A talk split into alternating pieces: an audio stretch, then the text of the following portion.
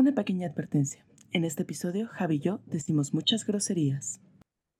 Bueno, Masifuentes, pues hoy tenemos un programa. A ver. Ay, ¿qué has estado, qué has estado sí. temiendo, posponiendo Uy, vamos. por, por, meses, años, diría yo? es que este programa es inversamente proporcional a lo de los musicales, ¿sabes? O sea, tu odio Ya, a los musicales ajá. es, inverta- es inversamente proporcional al mío eh, de este tema de hoy. Sí, sí, sí. Como yo odié tanto los musicales, dije, güey, ahora sí, me voy a vengar de Pero vamos, hostia, verdad venganza, ¿eh? Bueno, diles a los parroquianos de qué vamos a hablar hoy en el podcast. Vamos a hablar de un tema súper interesante. Es uno de los géneros mejores que se ha hecho en la historia y que todo el mundo, el 99.999999% de la población, ama. Qué poca vergüenza. Bueno, mira, a ver, eh, a mi favor tengo que decir que hay que aprender de todo. Entonces, pues bueno. Pues sí. Y vamos a hablar de los documentales políticos. Can, can, can, can.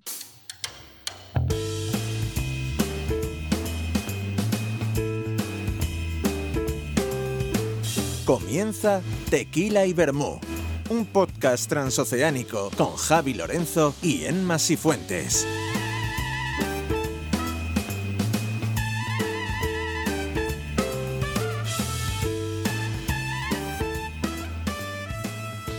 Bueno, ya estamos aquí eh, eh, otra vez.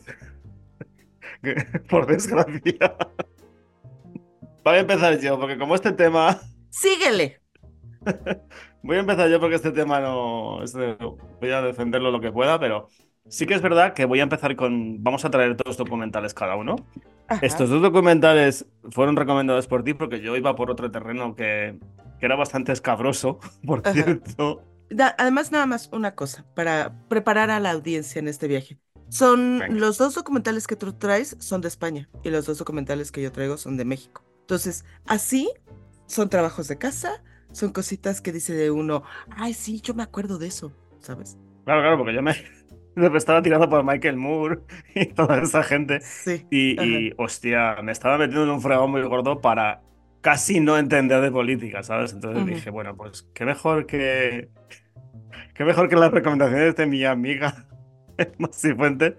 Pues para, a ver, tener un podcast tranquilo, ¿sabes? Sí, sí, sí. Ya después hacemos la segunda parte con los documentales de Michael Moore. Bueno, venga, voy a empezar yo, anda, que déjame, déjame que empiece yo. Uf, yo traigo un documental jodido, ¿eh? Jodido. Bueno, el documental se llama Nevenka. Os he convocado para que conozcáis que en el día de hoy presento mi dimisión como concejal de este ayuntamiento que tanto quiero. Durante los primeros meses la relación con mis compañeros del grupo municipal llegó a ser de amistad. Muy pronto el alcalde de esta ciudad, Ismael Álvarez, quiso ir bastante más allá. Es a partir de ese momento cuando empieza para mí un infierno. ¿De qué va un poco más o menos eh, la historia de Nevenka Fernández? Bueno, Nevenka Fernández es una muchacha que está estudiando, está haciendo sus, cursando sus estudios en Madrid. Ella vive en Ponferrada y el partido político que está gobernando en ese momento, que es el partido del PP, con un señor que se llama eh, Ismael Álvarez. Bueno, pues se ponen en contacto con, con ella para que sea concejala del partido del PP mm, y ella acepta. O sea, deja, termina sus estudios en Madrid, cuando vuelve a Ponferrada, pues acepta y tal. Y ahí empieza una serie de, de controversias, porque este, este documental, no sé, mm, tiene muchas cosas que me cojea, ¿sabes? Más por parte del- de este señor, del, de este tal Ismael Álvarez, que es, se, se le nota que es un poco cacique en este pueblo y tal. Y es, son las historias que, bueno, que, pasan alrededor. O sea, eh, Nevenka Fernández ella tiene una relación estable, ella se adapta más o menos bien al, al- al organigrama de, ser concejala y del partido, ¿no?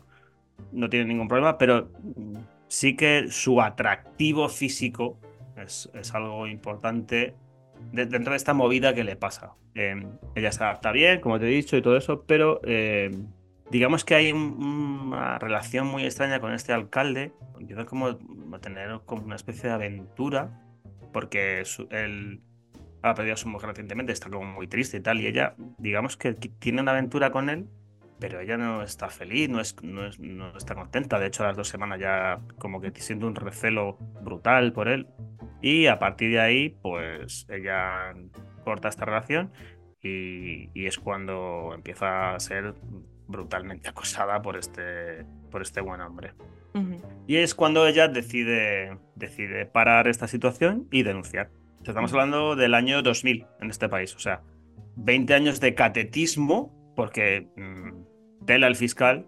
O sea, hay una frase que dice el fiscal cuando ya ella decide denunciar y empieza todo este juicio mediático. Pero el fiscal del distrito es. O sea, el fiscal de, del distrito de Ponferrada, ¿sabes? Es como otro pastor ovejero, ¿sabes? O sea, que no tiene. Que, que dices, pero bueno, este señor puede decir ciertas frases. Tiene frases tan lapidarias como, bueno, señorita, eh, usted no es una cajera del hipercore a la que la tocan el culo y se tiene que aguantar porque es su trabajo y tiene que dar de comer a sus hijos. Hazme el favor, pendejo. ¿Cómo puede decir esto un fiscal? Bueno, a partir de ahí, pues a partir de ahí, pues eh, los medios se lo echan encima y, pues le tienen que echar a la calle y poner a otros, ¿sabes? Porque. Sí, porque no mames. Nadie puede comprender cómo ha salido eso de la boca de esos niños, ¿sabes? Como que muy venidito arriba, ¿sabes? Como que a mí no me van a quitar de aquí, pues toma la puta calle, ¿sabes? Ni Dios, ¿no? Ni Dios me quita. Ay, pendejo. Bueno, pues esto. Hay un nuevo fiscal, va a juicio y ella gana y es probado que ha sido ha recibido abusos sexuales por parte de este señor. Según él y todo lo que ha ido diciendo durante todos estos años para defender es que fue una maniobra política para echarle del poder, cosa que a mí pues también me cogea porque qué necesidad tiene una muchacha de 25 años que está estudiando una carrera de, además que sois vosotros la que la, la, la que la llamáis, ¿sabes? no es que ella haya hecho un pacto. De hecho, ella habla con la oposición de lo que le ha pasado y la oposición se niega a utilizar esto, este, esta táctica, ¿sabes? Y luego que tal este Ismael Álvarez, pues tiene un libro ahora que yo no me he leído, que se supone que es lo que hace es dar su versión de los hechos no sé, habría yo lo tendría que leer y contrastar la información, pero vamos, cuando tú al final te quedas como allí en el pueblo y tal, y, y sigues siendo el cacique, aunque ya no seas el alcalde, y esta muchacha, por el linchamiento mediático que tiene, tiene que abandonar mm, ya no solo Ponferrada, sino el país entero y marcharse a vivir a otro país. Muy culpable no la veo. Yo no digo que él sea culpable, porque, bueno, está condenado, pero, o sea, lo han juzgado y lo han condenado como culpable, pero, pero bueno, ¿cuántos inocentes hay que les han declarado culpables? Te voy a dar la respuesta a esa pregunta que tú has hecho. ¿Cuántos inocentes no han sido declarados culpables? Menos del 1%. Por eso es importante que cuando la víctima habla, se le crea. Porque eso de las denuncias falsas no existe. Eso, y hay una parte en la que le comentan en la que alguien, uno de los entrevistados en el, en el documental dice, sí, y es que decían que esto lo hacía para obtener fama y dinero y que después iba a este, escribir su libro y iba a ganar un buen de dinero. El dolor mental, físico, eh, espiritual que una mujer tiene que cargar cuando es acosada sexualmente es inmenso. Y para que ella pueda denunciar, tiene que revivirlo tiene que contárselo al policía al que va a denunciar, tiene que contárselo al abogado, tiene que contárselo al fiscal, tiene que contárselo a un jurado, tiene que contárselo al público, tiene que contar y tiene que revivirlo y revivirlo y revivirlo. La mujer cuando denuncia acoso, agresión o violación es revictimizada varias decenas de veces. Entonces, de ahí salen dos cosas que a mí me, me causan mucho malestar y es, ¿por qué no denunció antes? No mames, ¿no sabes lo doloroso que es denunciar algo así? Nadie tiene una idea de lo doloroso que es denunciar algo así. Y la otra es, ah, claro, lo hace para tener sus cinco minutos de fama. Créeme que no. No hay un escenario en el que una mujer se imagine esas cosas para después ir y salir y decirlas en público, porque todavía hay este, este estigma de vergüenza en eso, porque sabe que la van a apuntar y, pero ¿por qué no denunció antes? ¿Qué traía puesto? ¿Qué le dijo usted? Usted era la que lo casaba, ¿verdad? Porque él es muy, muy y usted es menos, menos. ¿Qué fue lo que le dijo? ¿Y en qué momento le, le dio usted pase para que tomara esas confiancitas? Entonces, es algo que cuando se le cuestiona a la mujer, cuando toma el valor y dice, voy a arruinar, y, y, lo hace conscientemente y dice, voy a arruinar mi vida para denunciar esto. Y que salgan y le digan, ay, pues a lo mejor lo hace por fama, ay, a lo mejor lo hace por no sé qué, y la cuestionan y no sé qué. La siguiente mujer que lo viva va a decir, ni madres, pito, güey, a ver cuándo denuncio.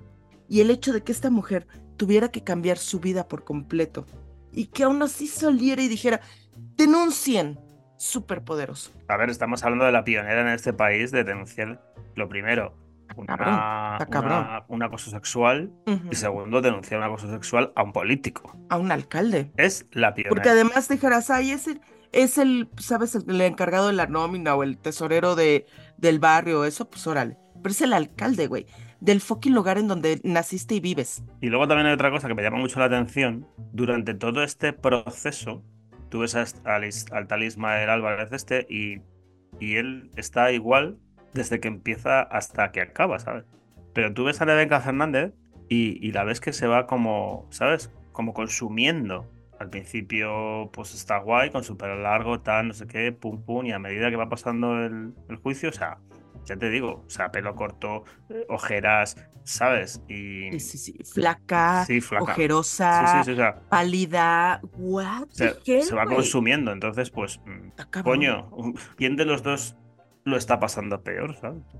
Porque si tú eres inocente, te han acusado de mal estado, si eres inocente y, y, estás viendo que te van a culpabilizar de toda esta mandanga, o sea, hostia, tío, o sea, no sé a los demás, pero a mí me consumiría bastante, ¿sabes? y este señor tan pichi, ¿sabes? O sea, desde que empieza esta cara tan normal, ¿sabes? O sea, ni adelgaza, ni, ni tiene malas caras, ni ojeras, ni no sé qué, o sea, está súper tranquilo. Y a mí eso me mosquea. No, y además, después dice que él fue el acosado, ¿no? Sí, otra estrategia pues bueno. Y tú así de, pues perdiste cero sueño, ¿eh? Para tener esta carga encima de ti, ¿eh? Perdiste cero sueño porque te ves bastante fresquito, bastante bonito, bastante, ¿sabes? Saludable.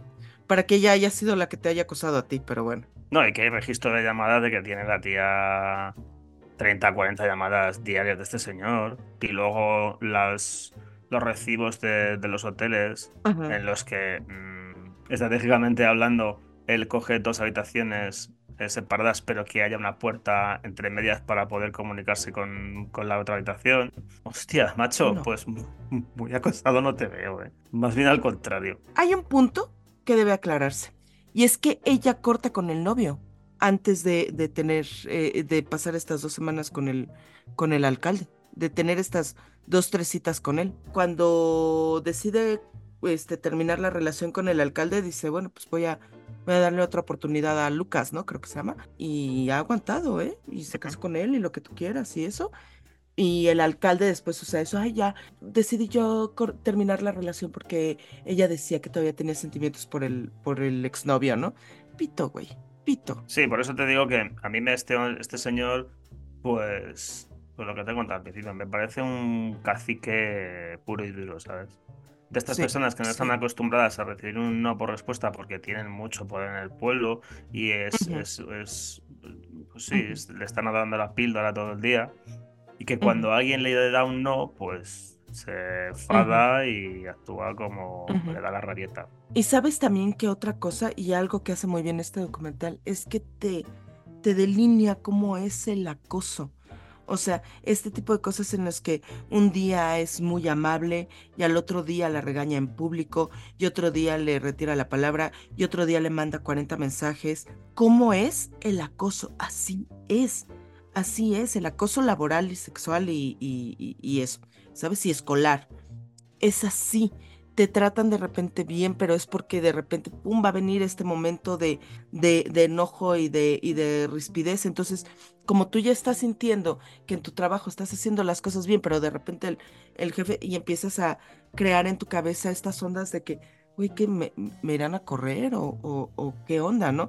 No, no, no. Ay, no, es que he tenido un mal día, pero es que pues tú también pórtate bien. Ok, sí me voy a portar bien. Y al siguiente el portarte bien es dejarte que te agarre el culo. Y al siguiente es permitir que el cuate se acueste en tu, en tu cama porque pidió las habitaciones conectadas y después se va a encabronar porque le dijiste que no y le dijiste que no quieres acostarse, acostarte con él y entonces va a decir, pero ¿por qué no? ¿Por qué no nos podemos acostar aunque tú no sientas nada? Hazme el favor, pendejo. Pues porque no, porque no quiero, porque no quiero. ¿Pero por qué? ¿Qué te quita? ¿Qué te quita?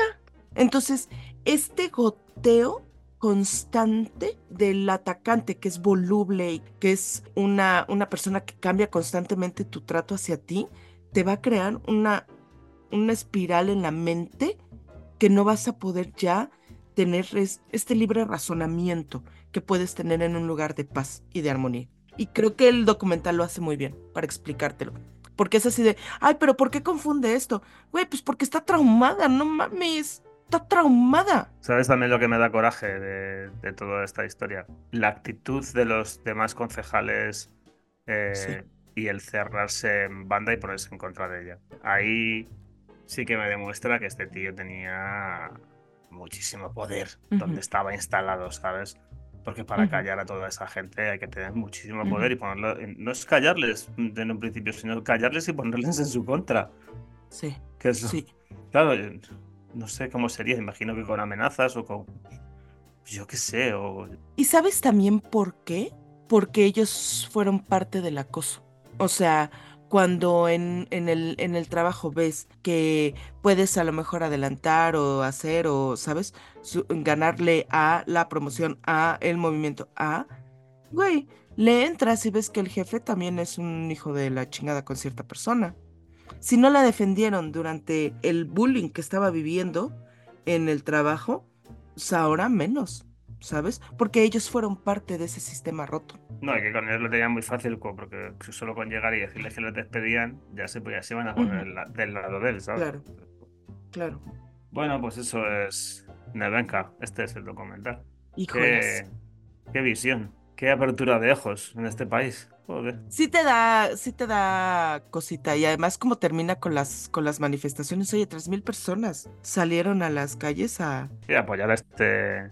A este tal Ismael, este. Sí, por el Ismael ese. A mí nadie me acosa si yo no me dejo. Que no sé qué. Ay, fuck you. bueno, más fuente, ¿qué traes tu hija, Benedita? Ay, bueno, pues yo traigo algo también desgarrador. Es un documental de 2018 y se llama Hasta los dientes. Si algo le pasó a mi hijo, díganme la verdad, porque quiero la verdad. Reportaron que eran dos sicarios y que iban armados hasta los dientes. Tres armas largas, 35 cargadores de cuerno chivo fue decomisado en el interior de la camioneta. Bueno, Alberto Arnaut, que es el director de este documental, nos cuenta la historia de dos estudiantes del Tecnológico de Monterrey, que, ojo aquí, ¿eh? el Tecnológico de Monterrey es una de las universidades más es la más cara de, México y de las más em, prestigiosas en Latinoamérica y el mundo. Está la UNAM y está el Tecnológico de Monterrey. Y cuenta la historia de estos dos estudiantes, eh, Jorge Mercado y Javier Arredondo, que estaban estudiando un doctorado y una maestría, creo, en mecatrónica, una cosa así. En 2010 estamos en plena guerra aquí en México contra el narcotráfico, una guerra que inicia el presidente Felipe Calderón. Por lo mismo, en la ciudad era es bastante común ver enfrentamientos entre militares y ¿no? Eh, miembros de la, del crimen organizado. El 19 de marzo reciben los militares un, una pista y logran em, rescatar a dos mujeres que habían sido secuestradas. Entonces los secuestradores escapan y los militares empiezan a perseguirlos. Entonces, cuando ya se enfrentan, que ya no pueden avanzar más los, los criminales, salen del vehículo y empiezan a disparar y se, y se dispersan, ¿no? Y los militares van tras ellos. Y entre la confusión, los militares creen que los, los delincuentes se metieron al campus del tecnológico de, de Monterrey, entran, ven a dos chavos, les disparan, los matan cuando los matan se dan cuenta de que pues la cagaron, eran estudiantes y entonces arman la escena para decir que eran sicarios y que estaban armados hasta los dientes, de ahí el, el, nombre del, del, documental. Les esconden las mochilas, las, eh, las identificaciones de la universidad y los tratan como si fueran, ¿sabes?, delincuentes.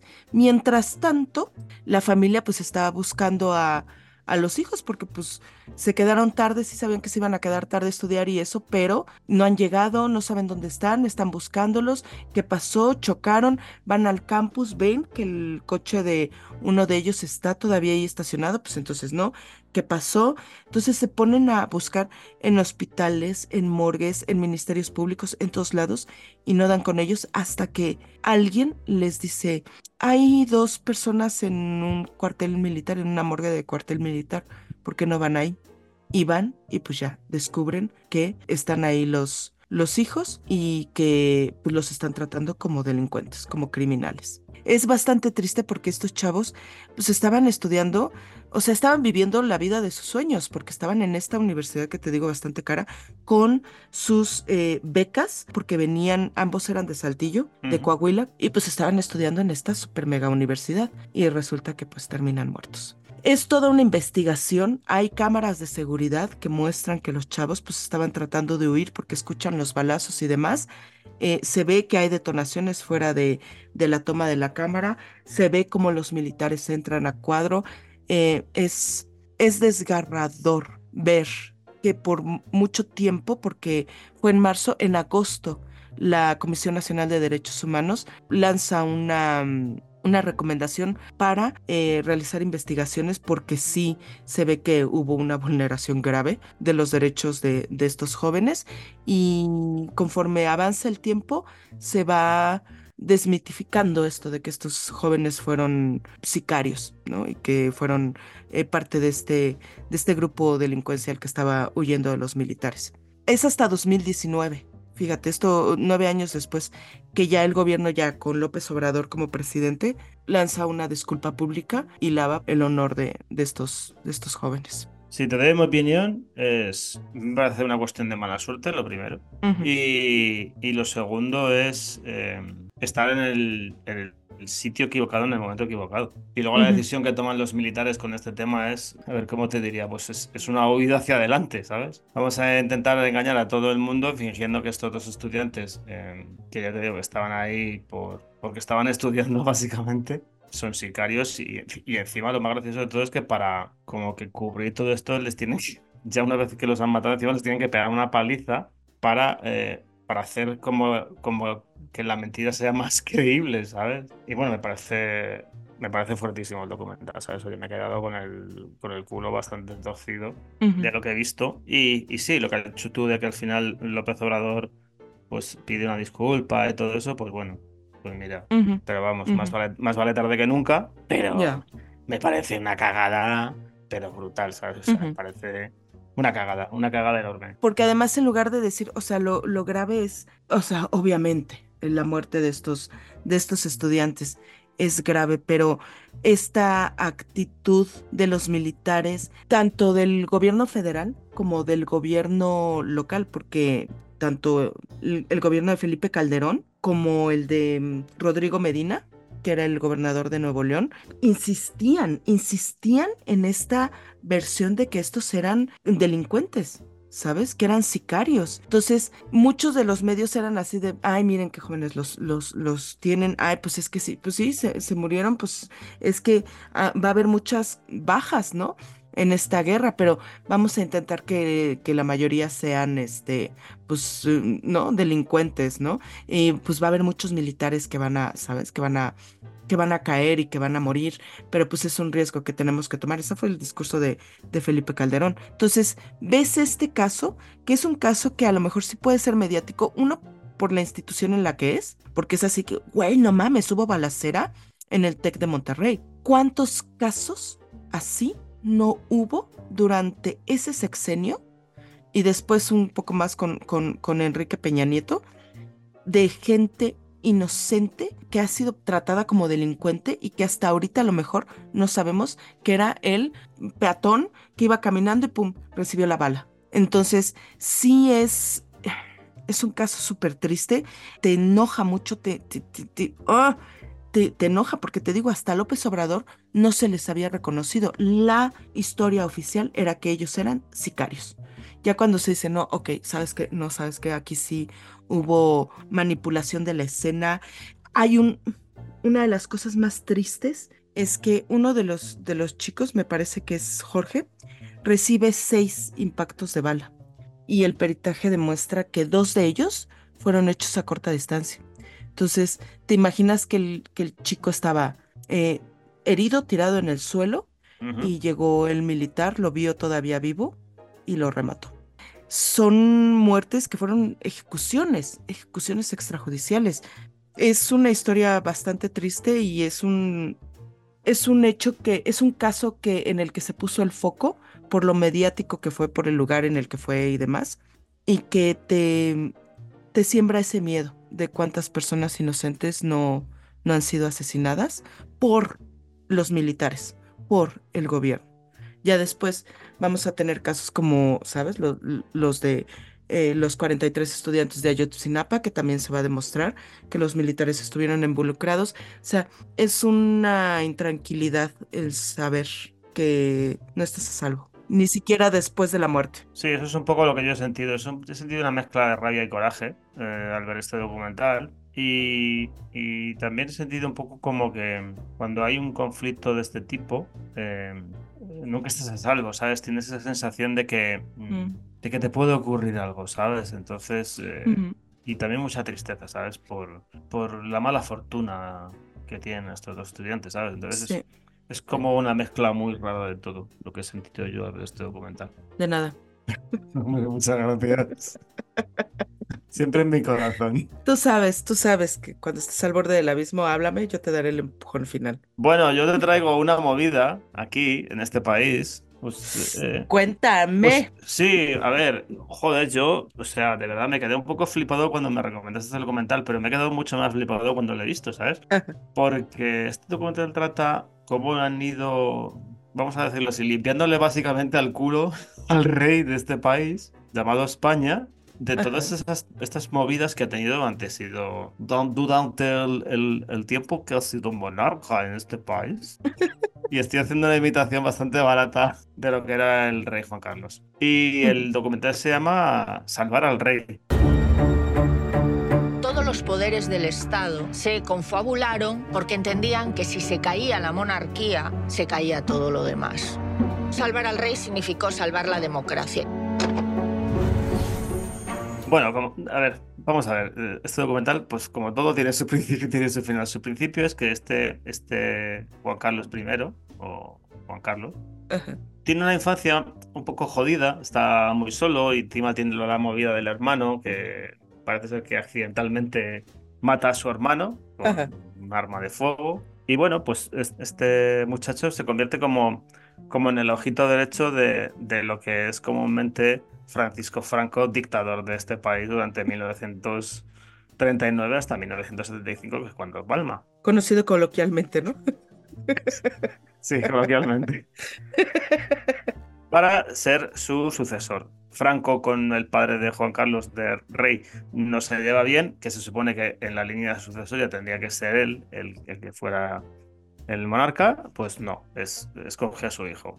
Todos sabemos que antes de, de la dictadura en este país, pues hubo una república antes y luego una monarquía. Bueno, pues cuando muriese Franco, pues se iba a restaurar la monarquía. Bien, este señor era elegido. Ujú. Le casan, bueno, también lo elige Franco, ¿sabes? Porque aquí Franco, Franco no se Ahí tenía, mueve los hilos.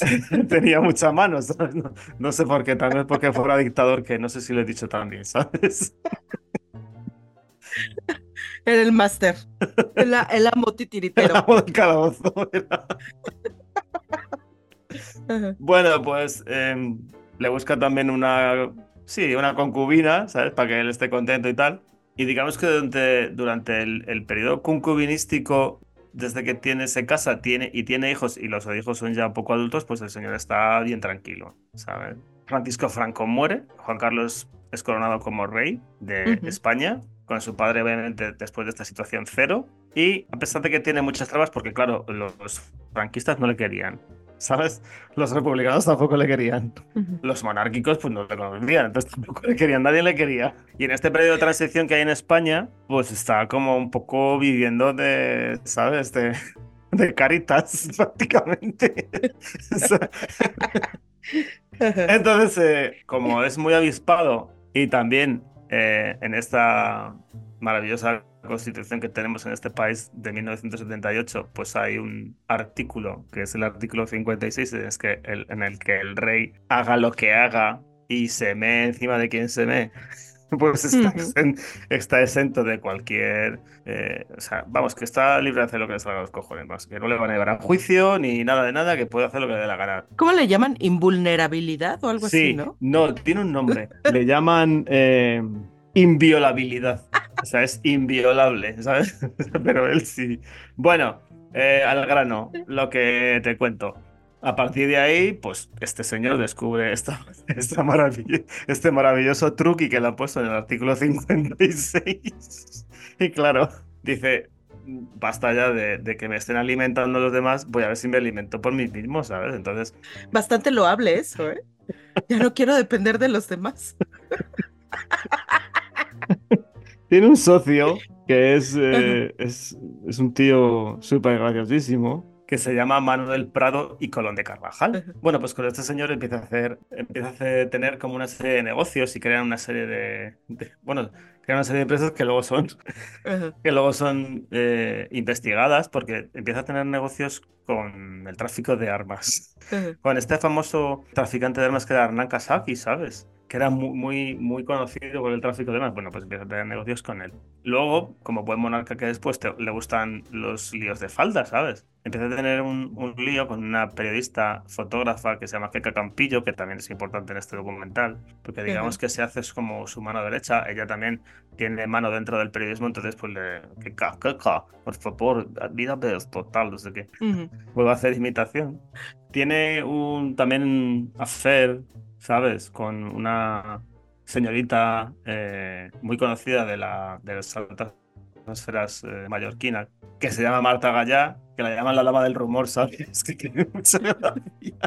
Ese se rumorea, pero no se sabe quién es. Claro. Esta, esta también que hay que tap- taparle la boca, pues, pues básicamente con dinero. Y luego tiene, dentro de sus amores más boom, ¿sabes? Es el, el de Bárbara Rey. Es esta señora que estuvo casada con Ángel Cristo, que era un trapecista y tal. Tenía un circo. Y esta señora, pues lo que hace muy inteligentemente es ponerle micrófonos y cámaras para luego, para luego poder eh, boicotearle, ¿sabes? O sea, gracias a ello le dan mucho dinero, le meten en programas de primero en Madrid y luego para deshacerse de ella en la comunidad valenciana. El CSID, ¿sabes? La tiene, la tiene como ocultada, ¿sabes? O sea, la tiene ahí tapadísima y tal. Y mediante otro... um, Pero a ver, nada más eh, aclara que el CECID es este como centro de Sí, inteligencia, el centro ¿no? De, de, sí, sí, sí, sí, El, el es el, el Centro Superior de Información de la Defensa. Que es, a que, para los, los mexicanos que nos están escuchando, es como el CISEN, ¿no? Sí, bueno, Porque es- también nosotros tenemos ahí nuestro centro de, de inteligencia, ¿no? sí, bueno, esto a partir del 2001 cambió y, y se llamó el CNI, ¿sabes? El Centro Nacional de Ah. Inteligencia. Bueno, pues lo que te iba diciendo. Luego tiene otra movida, pues que tiene otro amiguete que es como su mano derecha dentro de... Como dentro del- de la parafernalia esta que tienen en la zarzuela y todo eso, que es como su segundo, que es eh, Sabino Fernández Campo, que también le lleva los business y tal, y le va tapando todo el rollo. Este acaba en la cárcel al final. Que es un poco como eso, ¿sabes? O sea, y como no le pueden condenar, pues le condenan, condenan a los demás. Claro. Y para cerrar un poco ya el documental, porque es un documental de tres partes, tenemos el plato estrella que es eh, nada más y nada menos que, que Corina Larsen. Que ya es, ya es el fin de fiesta de, de este documental maravilloso. Literalmente se enchocha con ella. Este señor literalmente quiere mandar a tomar por culo la monarquía de este país porque él se quiere separar de, de la reina Sofía por esta mujer. Ellos empezaron teniendo como un- una relación de amistad, luego pues tuvieron un romance, eh, luego ya pasó a mucho más, luego volvieron a romper otra vez y se volvieron otra vez a amigos, todo esto con negocios turbulentos de por medio, ¿sabes? Y amenazas de muerte Ujú. hacia ella, ¿sabes? Pero estuvo a un tris de cargarse la monarquía. ¿Qué pasó? Que ya ahí entró el CNI y además todo el mundo decía, oye, mira, Juan Carlos, que esta colina no es para ti, que no sé qué. Lo típico que te dicen los colegas cuando, cuando conoces a una persona que, que no es Date tal. cuenta, amigo. Como que literalmente se la tienen que quitar de en medio porque esta señora podía haber arruinado la monarquía. Y es muy gracioso porque una vez ya habiéndonos deshecho de Corina Larsen, el rey ya que está pasadísimo de todo porque tiene, tiene tantas movidas ya que ya la gente no, no saben, o sea, no saben qué hacer ya para tapar sus, sus huecos. Entonces, ¿qué deciden? Como tiene tantas movidas abiertas, pues, pues bueno, pues como no podemos cerrar todo, vamos a quitarle el de en medio, que es la solución más fácil para todo este rollo. Entonces, pues ahí forzándole mucho, porque él decía que reicito, reicito hasta la tumba, en 2014 decide abdicar en favor de su hijo Felipe VI, que es el que actualmente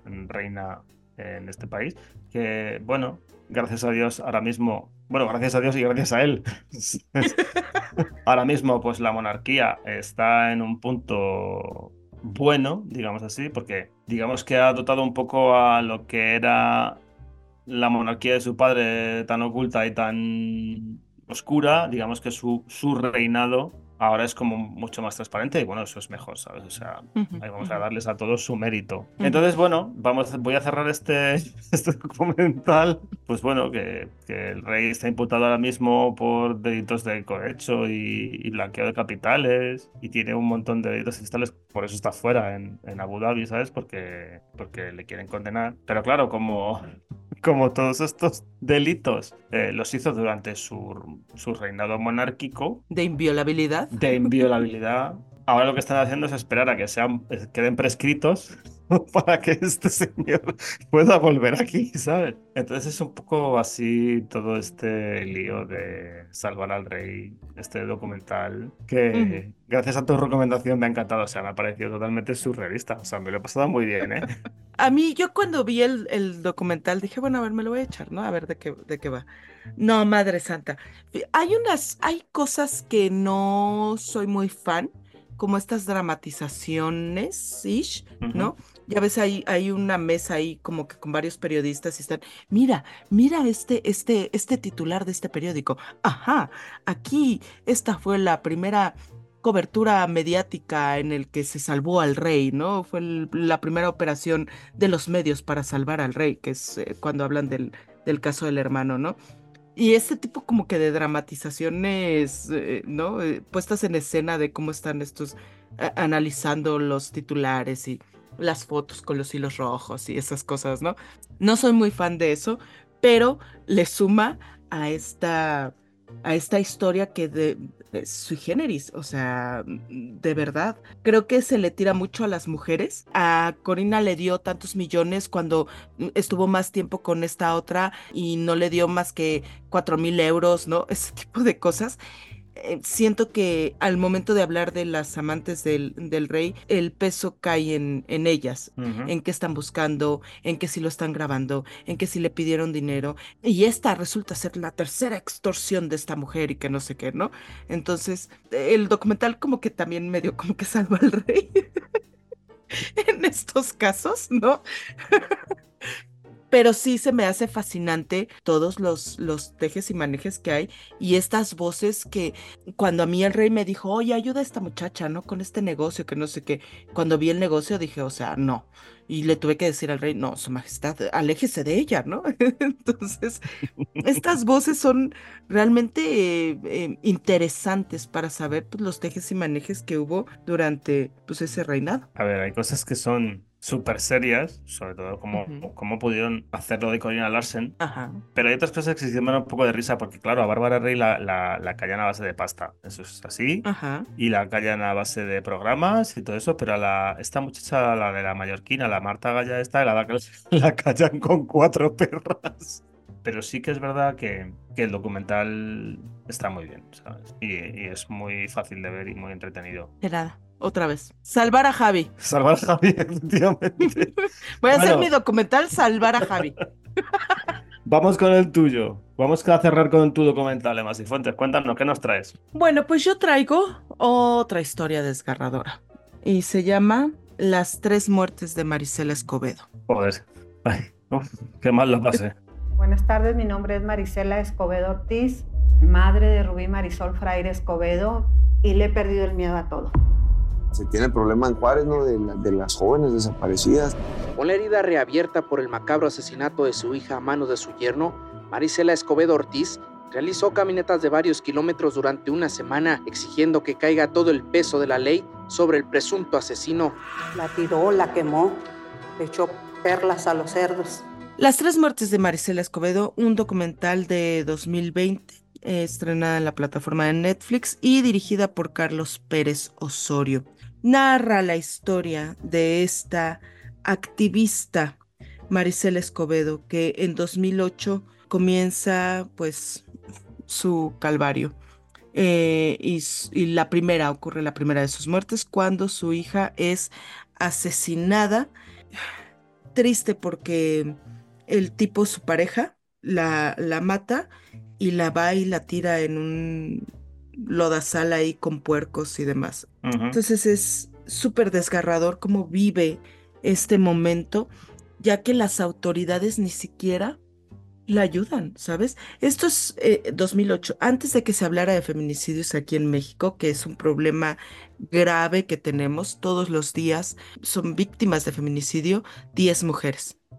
Entonces, es eh, antes de que se hablara de feminicidio, se hablaba de las muertas de Juárez. Y eran mujeres que desaparecían y las encontraban muertas en Ciudad Juárez, que es una ciudad ahí, eh, Chihuahua, donde Marisela vivía, y eh, su hija, Rubí. Entonces, la primera muerte ocurre cuando su hija es asesinada y tiene cero ayuda de las autoridades. Entonces, ella comienza a realizar sus propias investigaciones, sus propias pesquisas y da con el asesino, lo localiza, lo ubica y lo lleva a la justicia. La segunda muerte ocurre cuando lo absuelven. A pesar de que el tipo confiesa, pide perdón por lo que hizo, le, lo absuelven y lo dejan ir. Ahí es cuando ocurre esa segunda muerte. Empieza estas marchas y estas manifestaciones para pedir justicia hasta el 16 de diciembre de 2010, cuando ella ya coloca su mesa con distintos volantes y, para, ¿sabes?, ir eh, moviendo la noticia y que no se pierda el recuerdo de su hija. Ella está ahí enfrente del Palacio de Gobierno en Chihuahua, cuando pues la matan. Llega un hombre, le dispara eh, por atrás en la cabeza cuando ella intenta huir y pues ahí muere la madre, la activista y el caso en realidad, porque ya, pues muerta ella, ya no hubo nadie que, que moviera nada por traer justicia a, a Rubí. Y no se ha hecho nada por darle justicia tampoco a Marisela Escobedo. 14 años, 13 años después de su muerte y pues ya, todo se acabó y todo caso se cerró. Y básicamente es la historia de Marisela Escobedo. Bueno, esto ya lo hicimos en su tiempo en el Cineforum, este famoso que teníamos. Ya hablamos de ella y, hostia, yo lo pasé muy mal, ¿sabes? O sea, mm, ver la lucha que tiene esta mujer, ya no, solo, ya no solo interna, ¿sabes? Porque, hostia, lidiar con la muerte de una hija tiene que ser jodido. Sí. Sino la lucha externa que tiene porque ella tiene que luchar contra todos los elementos, ¿sabes? Y que la justicia no sea capaz de corresponderla y que encima, em, habiendo confesado el crimen, absuelvan al, asesino y le dejen en la calle, me parece me parece lidiar con demasiado, ¿sabes? Y aún así ella eh, tiene suficiente coraje como para seguir para adelante hasta el punto de molestar a tanta gente que deciden quitársela de en medio, ¿sabes? Además, la escena donde la matan es terriblemente desgarradora, ¿sabes? O sea, es un plano picado en el aire y se ve que ya sale corriendo y hay un señor que viene y le mete un tiro en la cabeza y, y se, la, se la lleva por delante. No sé, es, es como... Me deja la sensación de, lo injusta que es la vida y de lo barato que es matar a alguien. Ya te digo, para, para silenciarlo me queda el mensaje de que por lo menos esta mujer, em, aunque todavía no se ha hecho justicia con ella, pues revolucionó un poco el panorama allí en México de todas estas mujeres muertas y nadie sabe dónde están. Y, por lo menos ella impulsó este movimiento que, si no me equivoco, creo que perdura todavía para, para poder encontrar a estas mujeres eh, y ya te digo, ya me, me ha venido a la memoria y el recuerdo de eso y, y- y lo sigo pasando mal, ¿sabes? Pero me parece, me parece que es algo de lo que, ha- que había que hablar. Y es que además hay una, hay un grave, grave, grave problema. La impunidad continúa mucho en estos casos. O sea, las cifras son, son, son alarmantes. O sea, de los casos de feminicidio, eh, hay un subregistro, ¿sabes? Eh, hay veces en las que el gobierno dice, ay, los feminicidios bajaron este año. Mm, Pues no tanto, lo único es de que no los estás contabilizando como tal, ¿sabes? Y hay muertes que se contabilizan como homicidios normales sin la agravante de feminicidio, a pesar de que tiene todas las señales de un feminicidio. Fue un crimen perpetrado por la pareja, ¿no? De la mujer. Hubo mutilación eh, genital, hubo es- eh, registros de violencia doméstica previamente, o sea, todos los, los componentes de un feminicidio de esa agravante y no los toman en cuenta porque, ay, no, pues, eh, o sea, el homicidio es homicidio, seas hombre o seas mujer. Ya, pero hay agravantes que tienes que considerar en una época de alerta como la que estamos viviendo las mujeres aquí en México, ¿sabes? Entonces, hay un subregistro y se alzan mucho el cuello para decir, ay, bajaron. Pues no tanto, mijo. Entonces, es un problema grave que nadie quiere atender. Y Marisela, las marchas a lo largo del, del, del país movió, movió muchas cosas y fue eso, fue, fue un pilar para este movimiento en la búsqueda de estas mujeres desaparecidas, fallecidas, en la búsqueda de justicia para, para las que ya han muerto.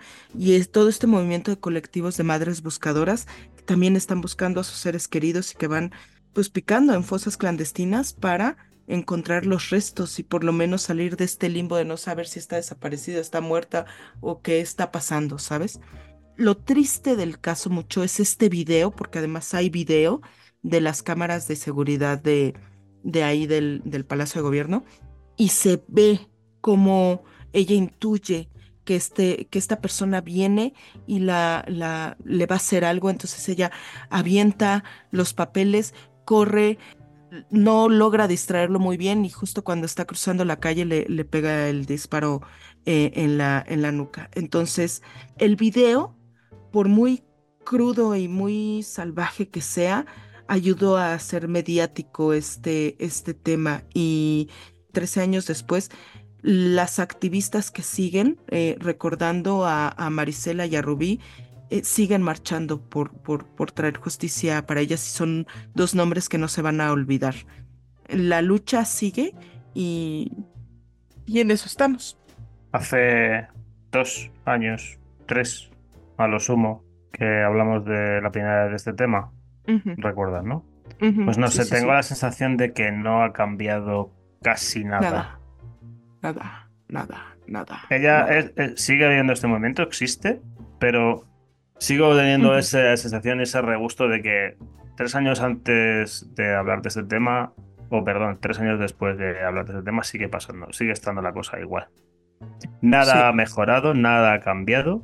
Nada. Lo único que vosotros seguís, o vosotras seguís en la pelea, ¿sabes? No os habéis rendido. Pero es, es- es esa sensación de impotencia que me quedó en su momento y que me sigue quedando ahora. Nada ha cambiado. Nada ha cambiado y, e incluso en algunas cosas ha empeorado, ¿eh? En este sexenio se ha minimizado muchísimo la lucha feminista. Aquí sí voy a, voy a decir nombres y lo voy a gritar y me vale. ¿eh? Pero el gobierno de, de López Obrador ha sido una piedra muy grande en el camino de la lucha feminista. Ha eh, puesto, es el presidente que se atrevió a poner vallas alrededor del Palacio Nacional, que es donde él vive, para evitar que las feministas hagan pintas en las paredes, para evitar que se destroce el patrimonio nacional. Y es así como de, güey, sí, está manchada de sangre tu pared, güey. Llora por eso, llora por la pared. Ahí sí, pon todo el esfuerzo y todo el peso del Estado para proteger tus muros.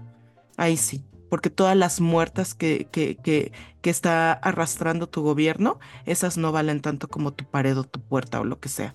Entonces, ha sido una, ha, ha intentado hacer eh, como que otro tipo de, de cosas em, muy populistas, perdón, ¿no? Como sus sorteos, sus rifas y eso, en días claves como el 8 de marzo. O sea, ¿cómo es posible que el día en el que las mujeres salen es cuando se le ocurre decir, ay, hoy vamos a rifar no sé qué, ay, ese día, ay, ups, no me acordaba que era el día de la mujer y que iban a marchar, ay, bueno, pues nada más no me pintan las paredes, ¿eh? Ay, oigan, chicas, nada más no vayan a hacer destrozos, ¿eh? Eso es lo que, lo que para él es el movimiento feminista, ¿sabes? Mujeres pues que están controladas por la oposición y que salen no porque tengan hermanas, madres, hijas, este, primas, amigas eh, asesinadas, mutiladas y descartadas en la basura y, que salgan a, marchar porque están enojadas. No, no, no, es para hacerle daño, porque todo tiene que ver con él y todo gira alrededor de él, es para manchar su imagen, es para, para que la oposición diga, ven cómo están haciendo. Diez mujeres al día, cabrón. ¿Y crees que el movimiento feminista es para lastimarte a ti y molestarte a ti? Estás pendejo. Sorry. Gracias. No sé, López Obrador tendrá sus, sus prioridades y allá, y allá su conciencia, ¿sabes? Aunque bueno, ya. también tengo que decirte que esta gente de conciencia tiene poca, ¿sabes? Ya.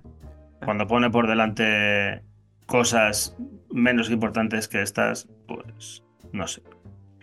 Pero bueno, eh, allá cada uno, ya te digo. Al final quedará, en su conciencia. Eh, nos vamos. Un poco tristes, Pues nos ¿no? vamos, ¿no? Ay, hubiéramos, hubiéramos terminado con la de salvar al rey, para que estuviéramos con un poquito de risa. y Ya, eso, sí, ¿no? bueno. Sí, mejor, ¿sabes por qué? Porque se nos, ha, se nos- a ver, se nos ha caído el programa, ¿eh? Se nos ha caído los pies. Entonces, Ya, ya. Pero es Pero- un tema importante e innecesario. sí, hay que hablar, hay que hablar de ello, sí. Sí, Así que siempre, nada. Bueno, eh, pues nada, señores, señoras, niños, niñas, como siempre, un placer. Ujú. Emma Cifuentes, pues como ella sabe hacerlo, para levantar este programa Con mi hermosa voz. para que ustedes no se vayan llorando. Así que, por favor, Emma Cifuentes, adelante. Ponnos- déjanos esto en todo lo alto. Ay. Que tiemble el Estado, los cielos, las calles, que tiemblen los jueces y los judiciales. Hoy a las mujeres nos quitan la calma, nos sembraron miedo, nos crecieron alas. A cada minuto de cada semana nos roban amigas, nos matan hermanas, destrozan sus cuerpos, los desaparecen. No olvides sus nombres, por favor, señor presidente. Por todas las compas marchando en reforma, por todas las morras peleando en Sonora,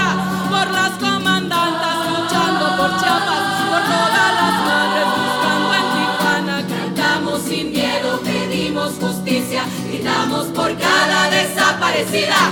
Que resuene fuerte, nos queremos vivas, que caiga con fuerza el feminicida. Yo todo lo incendio, yo todo lo rompo. Si un día algún fulano te apaga los ojos, ya nada me calla, ya todo me sobra. Si tocan a una, respondemos todas.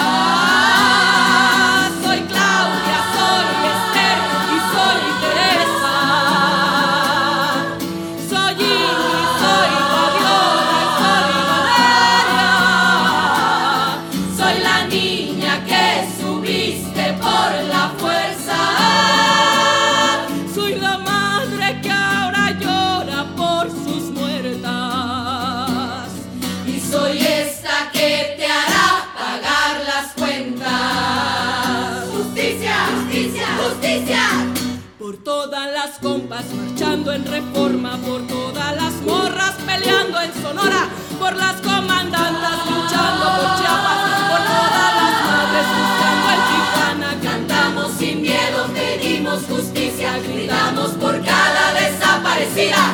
Que resuene fuerte, nos queremos vivas, que caiga con fuerza el feminicida. Que caiga con fuerza el feminicida.